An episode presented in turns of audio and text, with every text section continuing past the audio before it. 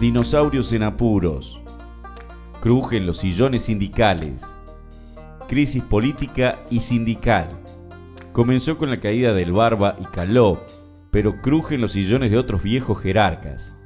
Es la crisis con la base obrera, años de traiciones y entregadas del salario y los derechos. Pero también refleja la crisis en el frente de todos, que tiene su correlato en las estructuras sindicales. No podía ser de otro modo. Al mismo tiempo, constituye un síntoma de la profundidad de dicha crisis. Recordemos, la burocracia en todo su espectro venía amontonada detrás del apoyo a la fórmula de Alberto y Cristina. No solo eso, también estuvieron integrados de una u otra manera a la coalición de gobierno. La pata sindical parecía sólida, pero al compás de la crisis y el terremoto en el frente de todos, la pata se empezó a quebrar resquebrajamientos, disputas y sorpresas. El efecto Caló no fue el único, aunque sí tuvo mayor resonancia por lo inesperado de la derrota. No esperaba esta traición de ustedes, dicen que dijo. El mismo Alberto Fernández estaba invitado a una cena en Parque Norte, en la cual se consagraría la reelección del ex triunviro de la CGT, a la que terminó sin ir, dado el cambio de panorama.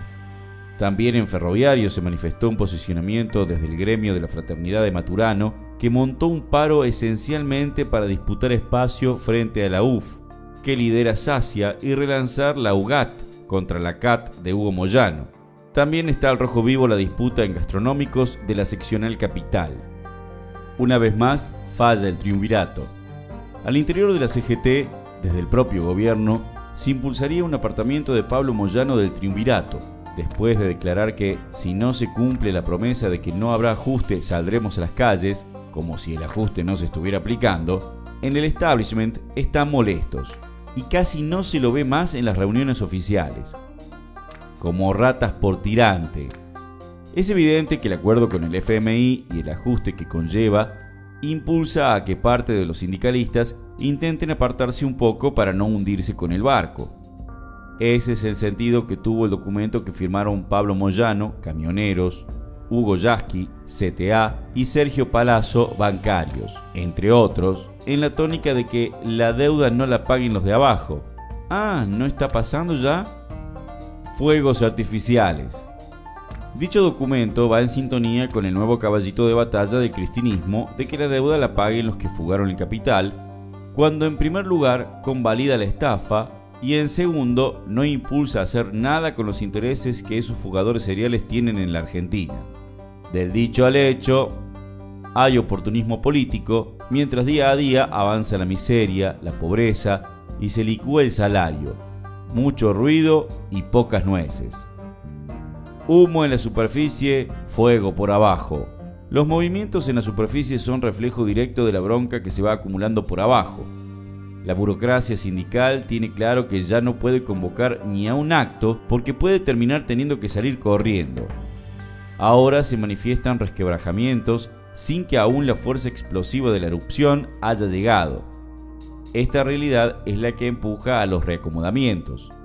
Contradictoriamente, cada renovación interburocrática igualmente genera expectativas y exigencias por mejores condiciones laborales, salariales y de vida cuestiones que no podrán ser respondidas sin patear el acuerdo con el FMI y el saqueo indiscriminado.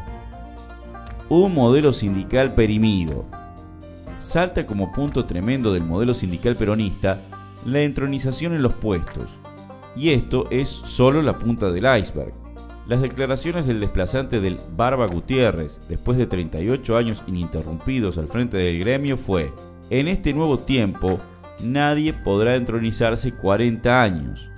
Un dilema interesante porque intentar ir para ese lado desarrollará tendencias que no pueden ser contenidas en el modelo actual. Si no se cambia todo, no se cambia nada. El peronismo inventó la separación de lo político de lo sindical. Los hechos muestran lo opuesto. Como dice el dicho, cada crisis encierra una oportunidad. Esta, sin dudas, la tiene. Es la oportunidad de que las y los trabajadores salgamos del espiral destructivo del sistema capitalista.